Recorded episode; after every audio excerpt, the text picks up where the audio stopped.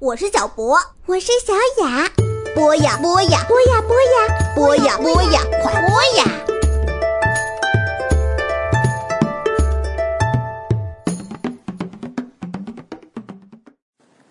小朋友们、大朋友们，大家好！又到了和大家分享成语当中的文物，讲一讲中国古代文化的那些点点滴滴。那我们讲成语，并不是只讲成语故事，它的典故、它的出处，而是在成语里面去寻找一些跟文物、跟历史文化有关系的一些点。今天想和大家分享的叫做“楚旧之交”这个成语。你听说过吗？好，先来聊一聊这个成语的起源或者它的出处，是在《后汉书》当中记载的这样一个故事。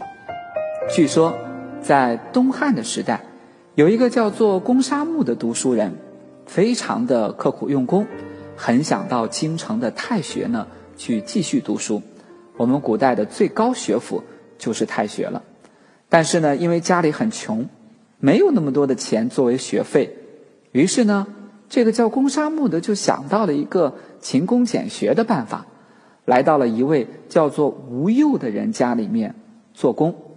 那既然做工，他每天的工作是什么呢？就是舂米啊。可能生活在南方的小朋友知道舂米是做什么，如果不了解的话，可以问一问自己身边的爸爸妈妈，告诉一下自己什么是舂米。有一天，这个叫吴佑的人来到了公沙木旁边，看到他的举止，还有干活的样子，特别不像一个农民或者是一个普通的做粗工的普通人。于是呢，就和他聊起天来。在聊天的过程当中呢，他感受到这个叫公沙木的人啊，特别有学识，尤其是他为了求学而打工的经历，让吴佑更加钦佩。公沙木的为人，于是呢，两个人就成为了好朋友。在古代的时候，人和人之间交往，比如说我要和你做好朋友，他会受到很多因素的影响。我们有词语叫门当户对，可能受到地位的影响、财富的影响等等等等。更何况这位叫做吴佑的人，他不仅是这家的主人，还当过大官儿，当过长史这样的大官儿。所以呢，当后来的人们听说这样一个有钱有势的人，居然和一个穷苦的读书人做了好朋友，就觉得这件事情非常非常的难得，于是给今天的我们留下了一个赞美友谊的成语，叫做“楚旧之交”。那我们今天聊的话题呢，就是楚旧之交当中那个勤工俭学的工具。那个劳动的工具叫做杵臼。首先，想和大家分享的是谁发明了杵臼？还记得我们前面在讲一个成语叫“糟糠之妻”的时候，其实也和我们小朋友聊过了杵臼，就是一种给谷物去壳的组合起来的工具。有的人听了会觉得陌生，尤其是我们北方的朋友，感觉哎，尤其距离自己很遥远。但其实，在我们今天生活当中遇到的储臼的形象还是比较多的。比如说，我们家里面吃饺子，有些人喜欢用蒜泥，用来捣蒜泥用的那个工具，就是一个杵臼了。据说，最早发明杵臼的人呢，叫做雍父。雍是雍正皇帝的那个雍，父呢就是父亲的父。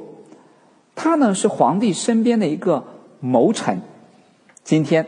当我们回过头来再看杵臼的时候，哎，觉得很简单，不就是一个石头做成的一个小的容器，然后再拿石头做一个小木棒，这么样砸它吗？感觉很落后。可是，在农业生产刚刚发展的时候，古人却认为楚臼的发明带来了非常重大的改变，以至于有这么一句话，叫做“楚臼之力”。万民以济，什么意思？说哎，楚臼带来的好处，让天下的老百姓都从中获得了很好的一个收益。难怪雍父因为发明了储臼，被几千年以后，我们今天还能记得他的名字。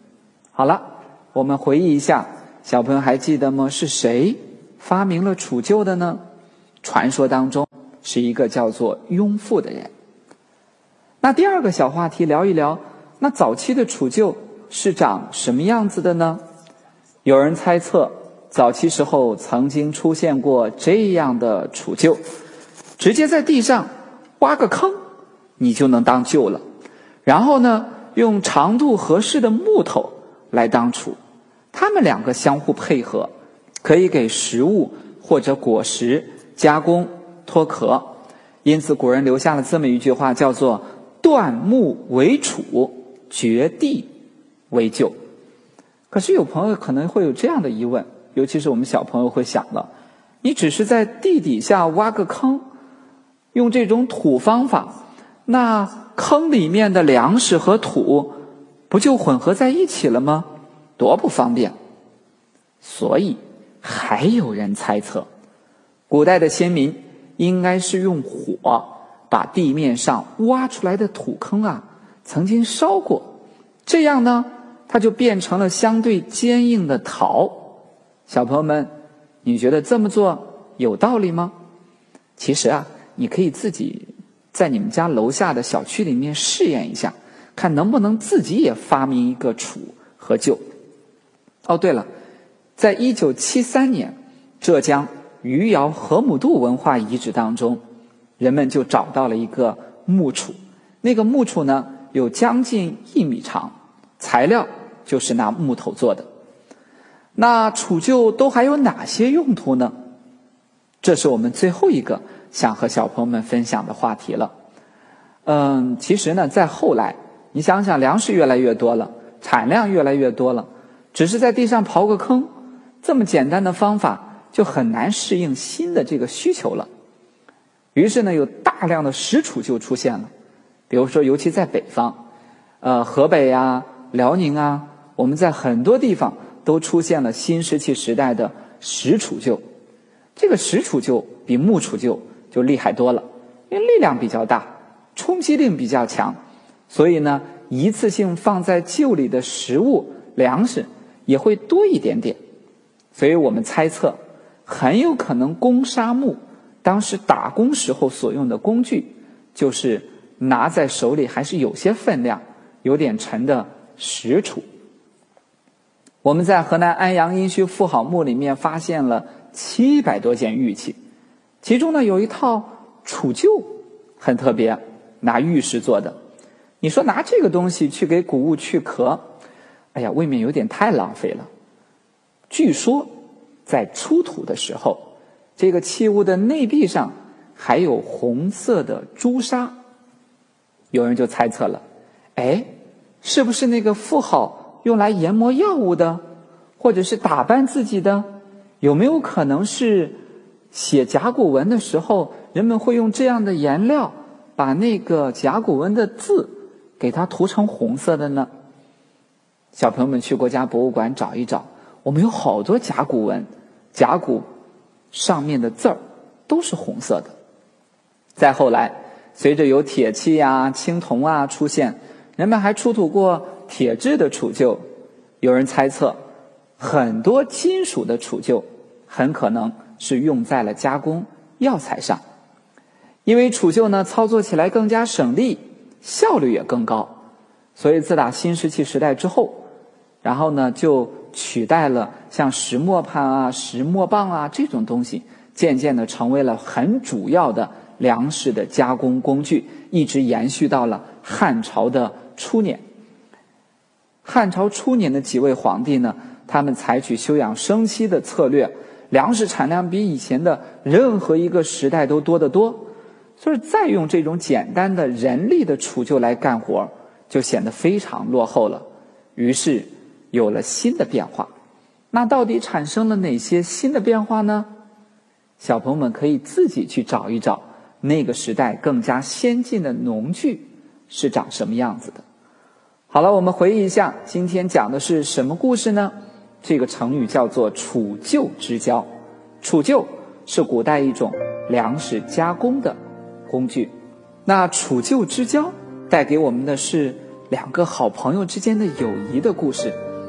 有兴趣的小朋友可以去找一找，你身边有没有这样的处救之交呢？好了，我们今天呢就和大家分享到这里。